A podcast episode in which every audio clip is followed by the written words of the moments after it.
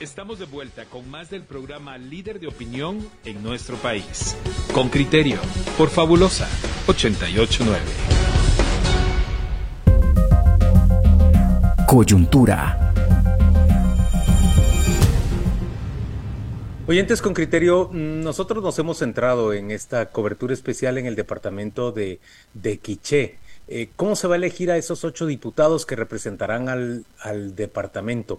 ¿Qué, mm, ¿Cuáles serán las promesas, las ofertas o, la discusión que habrá de persuadir a los votantes de ese distrito por, para elegir a uno u a otro?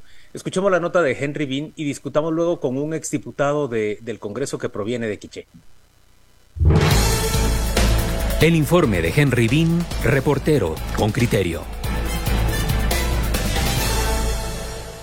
Quiché reporta niveles de pobreza extrema de 41.8% y 74.4% de pobreza. Con esos datos, sostienen la mayoría de analistas que es un departamento donde la campaña clientelar adquiere mucho mayor peso. La falta de empleo y con el 33% de vecinos con escasa o ninguna educación, los partidos políticos suelen hacer regalos, distribución de alimentos, herramientas y fertilizante para atraer la atención de los votantes. Los candidatos opositores piden al Tribunal Supremo Electoral que se garantice que todos competirán con las mismas reglas y que controle que los programas sociales financiados con fondos públicos no serán utilizados como dádivas o regalos en campaña, sea por medio de aspirantes a una curul, pero especialmente a través de los alcaldes. El diputado López Maldonado cree que la dinámica de la campaña será diferente en cada municipio o no precisamente serán las obras las que convenzan a los electores. Sí, eh, el sentido de que eh, en el caso pues donde el alcalde en funciones está con nosotros pues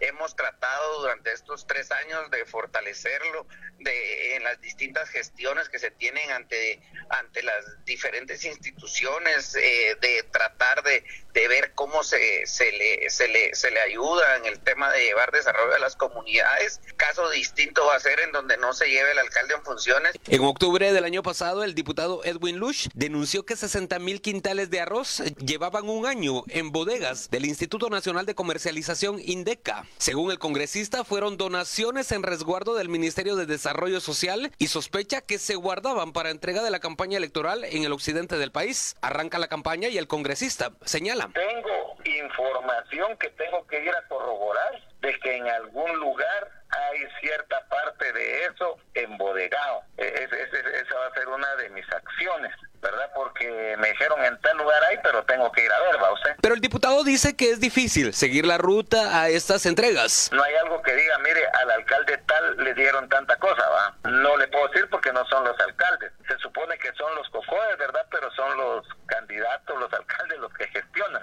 Entonces no hay una ruta administrativa que usted pueda fiscalizar, ¿verdad? Yamatei logró que cuatro actuales jefes ediles de Quiché, de Patsité, Chicamán, Nevaj y Canilla, que eran de la UNE y Prosperidad Ciudadana migraran a su partido y están coordinados por el exministro Lemus. Chemundo, como se le conoce al exministro, fue primera vez electo diputado en 2015, nominado por la UNE, el partido de Sandra Torres, aliado de Yamatei en el Congreso. En 2015, la justicia le ganó el pulso a Lemus y aunque fue elegido, no pudo tomar posesión del cargo por ser contratista del Estado. Para lograr su curul en 2019, pasó la propiedad de sus empresas a familiares y allegados suyos. En 2021, la Fiscalía contra la Corrupción del Ministerio Público, entonces a cargo de Estuardo Campo, develó el caso corrupción en el Incibume, en el que señaló al diputado Jorge García Silva de Prosperidad Ciudadana desviar 30 millones de quetzales a sus empresas cuyo fin era la compra de equipo meteorológico. En este caso también se señaló a Lemus, quien fungía como ministro de Comunicaciones cuando autorizó la adquisición del equipo y avaló todo lo actuado por las juntas de licitación. El antejuicio contra Lemus no se presentó y el caso contra el diputado García Silva tampoco avanzó. Henry Bean, Radio con Criterio. Muy bien, tenemos la entrevista con Lester Reina, quien fue diputado al Congreso de la República de 2004 a 2012 por, por el Partido Unidad Nacional de la Esperanza. Bienvenido, Lester, gracias por acompañarnos. Mucho gusto, Juan Luis, a ti y a Pedro y a todos tus oyentes. Buen día a todos. Muy bien. Lester, arrancamos con, con, la conversación en torno a, a Quiché. ¿Es el distrito más clientelar que hay en, en el país o, creerías que hay otros distritos con las mismas características? Yo diría, Juan Luis, que en general yo diría que esto del clientelismo es un tema que se da a nivel de todo el país y principalmente eh, eh, el partido que, que, representa a los oficialistas, ¿verdad? Que, que, tienen todo tipo de recursos de última hora, como lo es obras, reparto de alimentos, insumos agrícolas, y en este caso que se ha escuchado también que han estado trabajando mucho sobre el problema del adulto mayor para ganar mayor cantidad de adeptos. ¿Se, ¿Se, ha escuchado que han incrementado el número de beneficiarios del programa del adulto mayor? Por supuesto que sí, si tú te metes al, portal de, del Ministerio de Trabajo te vas a dar cuenta que se incrementó en muchos millones de quetzales el, el, fondo para ese destino para este año. Yo, yo estoy viendo, eh, por ejemplo, eh, eh, de, mm, congresos anteriores, un tal Oscar Quintanilla, Arevalo Canales, diputados que representarán a Quiché el propio señor Galdázmez del Partido Oficialista, el Quiché. Eh, y usted dice algo muy acertado, no es el departamento más clientelar, eso está en todas partes. Ahora, la pregunta es, ¿por qué un departamento, en este caso el Quiché, aunque lo podemos extender a cualquier otro, eh, eh, permite, consciente, vota diputados como estos que yo les he dicho, que algunos como el señor Quintanilla, este no los conocen allí, y, cometen el error proceso electoral tras proceso electoral.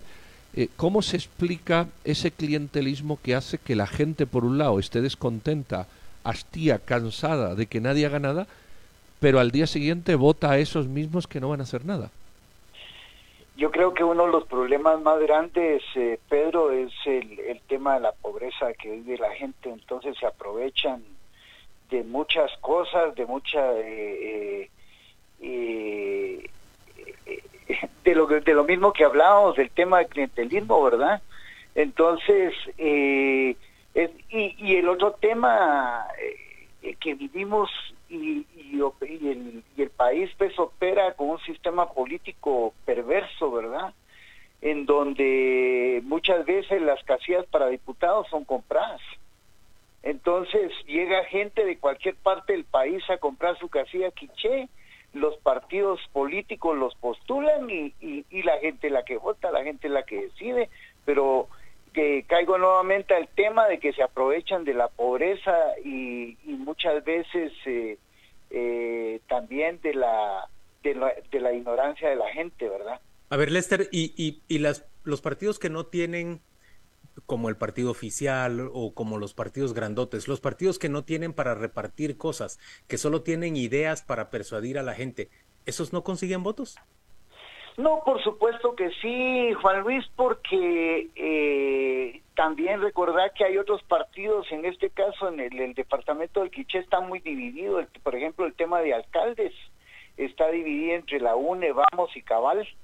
Entonces, eh, Valor es pequeño en Quiché, el partido de Suri es chiquito. El presupuesto local del alcalde para poder repartir también eh, dádivas. Ahora, ¿Valor es un partido chiquito en Quiché, perdón? Bueno, la verdad es de que no sé por qué razón eh, eh, en el tema de valor yo creo que tiene muy poca organización en Quiché, no sé cuántos candidatos alcalde va, va a postular ya que yo diría que los partidos fuertes en este momento en el departamento, el voto se va a repartir principalmente entre la UNE, Vamos y Cabal. Los otros, pues, eh, partidos eh, eh, tienen muy poca organización.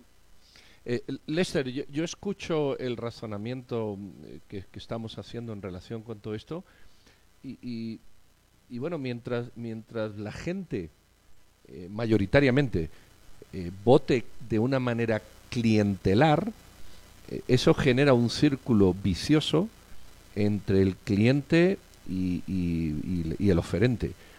Eh, bueno, o cambiamos el modelo de democracia o, estamos abocados al fracaso permanente con este tipo de, fórmula. porque si, si es tan sencillo eh, comprar el voto de una persona, porque yo le puedo dar a una persona todo el oro del mundo, pero nadie me asegura que ella me va a votar. Eh, el dinero es, es claro, el voto es secreto, nadie asegura que me va a votar. Si esa relación causa-efecto es tan directa, bueno, o cambiamos el modelo democrático o, o, estamos abocados a eso. ¿De qué nos vamos a quejar luego si ya lo estamos viendo? Es por, es por eso que digo yo, Juan Luis, si queremos realmente que este país funcione, yo creo que debe haber, debe, el próximo gobierno principalmente debe de llevar dentro de sus puntos principales lo que es la reforma política de, del Estado. ¿ah?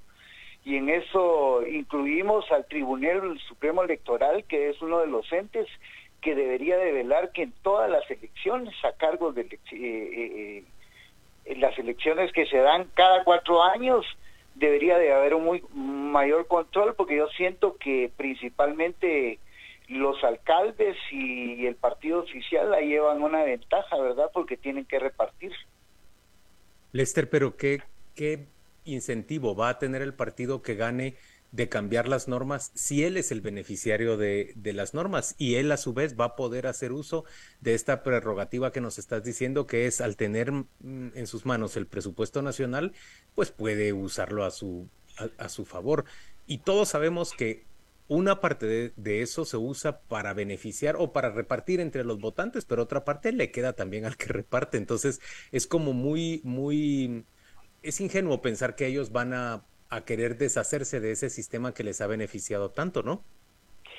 Yo creo que estas elecciones son una eh, gran oportunidad para la población, eh, Juan Luis. Eh, yo creo que la gente sabe eh, y conoce a muchos de los candidatos yo soy de la idea de, eh, en, en, este momento de que la gente tiene que saber elegir, pues realmente el país yo lo veo, eh, yo lo veo de cabeza, sinceramente, en todas las áreas, ¿verdad? Ha habido un deterioro progresivo de la institucionalidad del país, tú ves el caso del Ministerio Público, la Corte Suprema, eh, el TSE. Eso nadie lo aborda, ni un solo candidato se ha referido eh, a la necesidad de es, reformar la justicia lo, en el país. Eso es lo que yo quisiera escuchar dentro de la oferta política de, de, de algún candidato, porque si tú ves los que están encabezando encuestas, eh, callan todo eso y no emiten comentario de nada, ellos se sienten muy muy muy cómodos con el status quo, ¿verdad? Entonces yo creo que la gente debe analizar y pensar bien que necesitamos realmente a alguien diferente, a alguien que haga las grandes reformas, porque este país no puede seguir igual.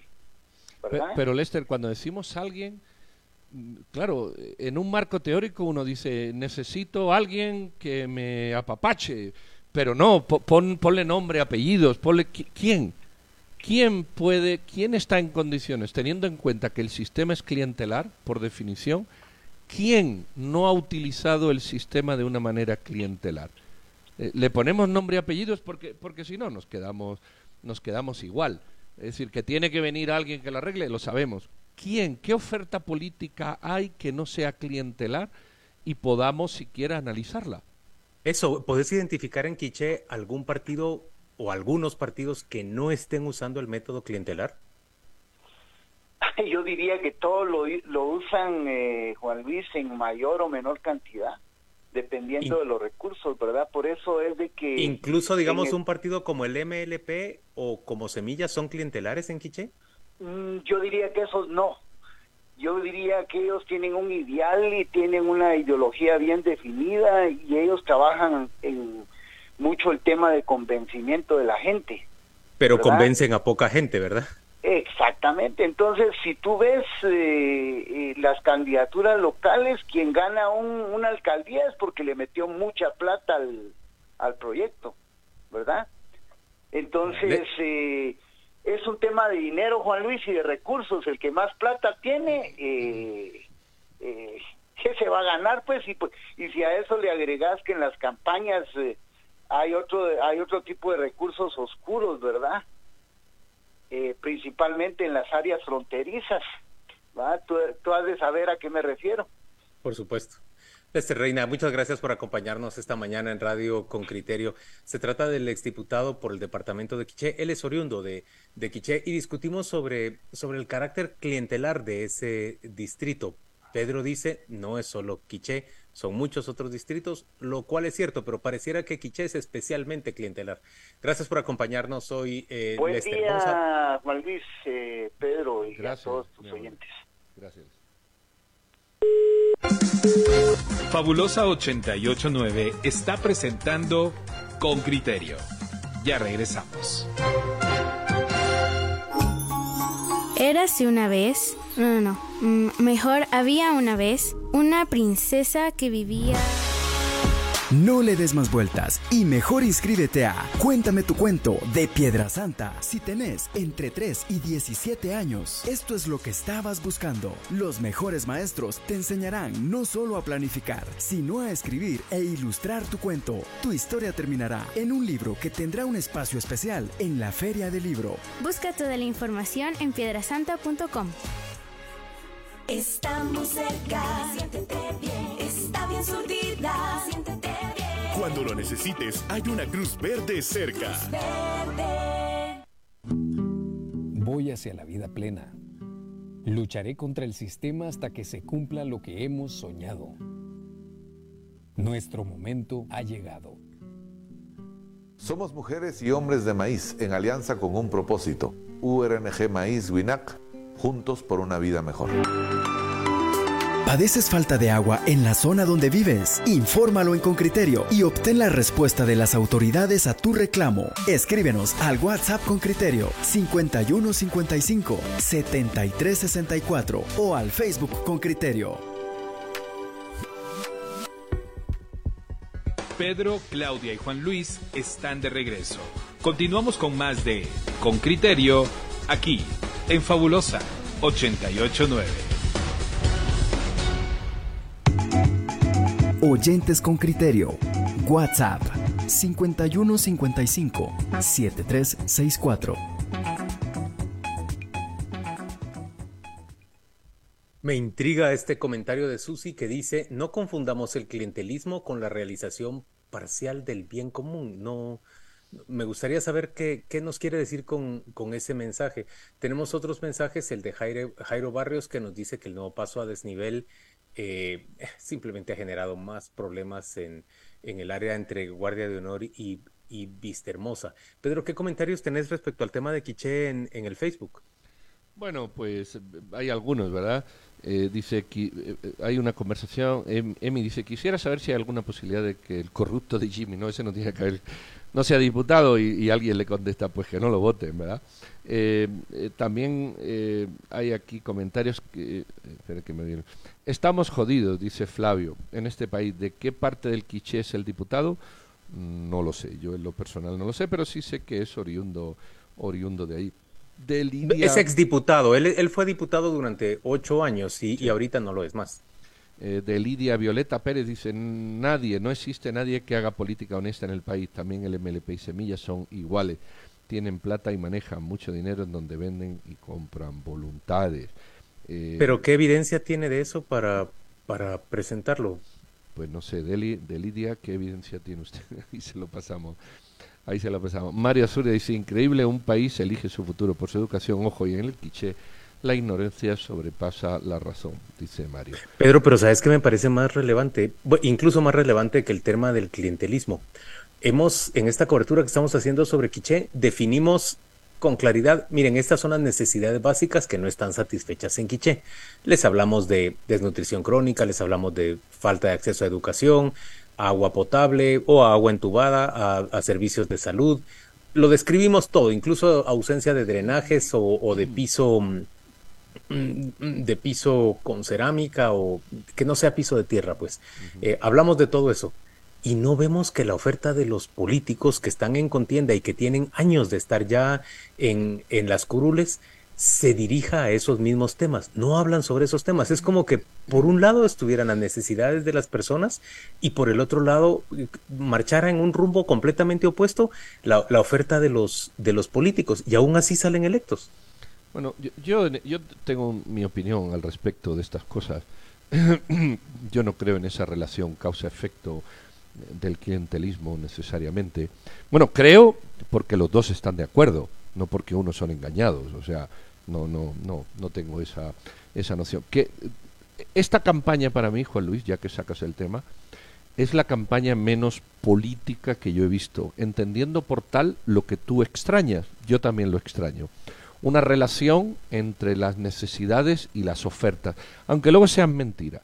En las campañas anteriores veíamos a políticos preocupados por la economía, preocupados por el desarrollo, por estos temas que tú hablas.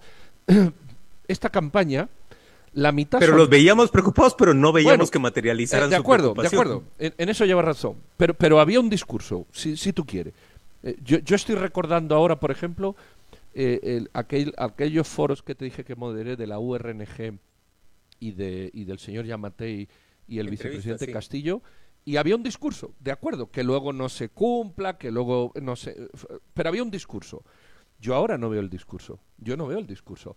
Es más, yo veo 90, y, me estoy dando corto, por ciento de diputados y diputadas que quieren ser, que son de la farándula. Es decir, personajes bonitos, con bonito cuerpo, con bonita cara, que no le han dado un palo al agua en su vida, los hijos de Valdizón, los hijos de Jimmy, eh, gente de, televisión, me refiero de, de, imagen, ¿verdad? Que de pronto quieren hacer el bien, pero no tienen lo voy a decir como lo siento y me disculpan, no tienen ni puta idea de lo que están ni diciendo, ni pensando, ni haciendo. Es decir, vamos a tener el peor Congreso del mundo, el Congreso más analfabeto político que podamos tener. Y entonces no hay un debate de proyecto. Yo trabajo por Guatemala, yo por mi país doy la vida, yo. Iros al carajo, ustedes no van a hacer nada por una razón fundamental, porque no saben. E, es lo que yo veo. Y, entonces, por eso quizás tú veas esa desconexión, que es verdad, entre necesidades y oferta. ¿Tú ves alguna oferta eh, medianamente decente, honesta, del partido que sea?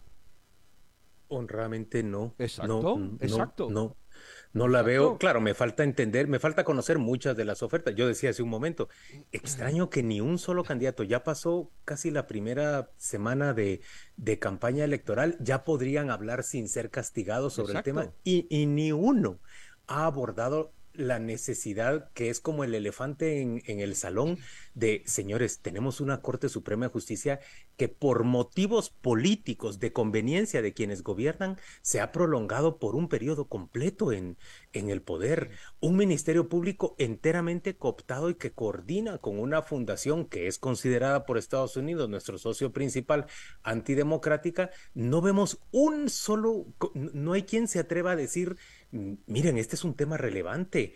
Tenemos más de 40 operadores de justicia exiliados del país. Nadie habla sobre ese tema.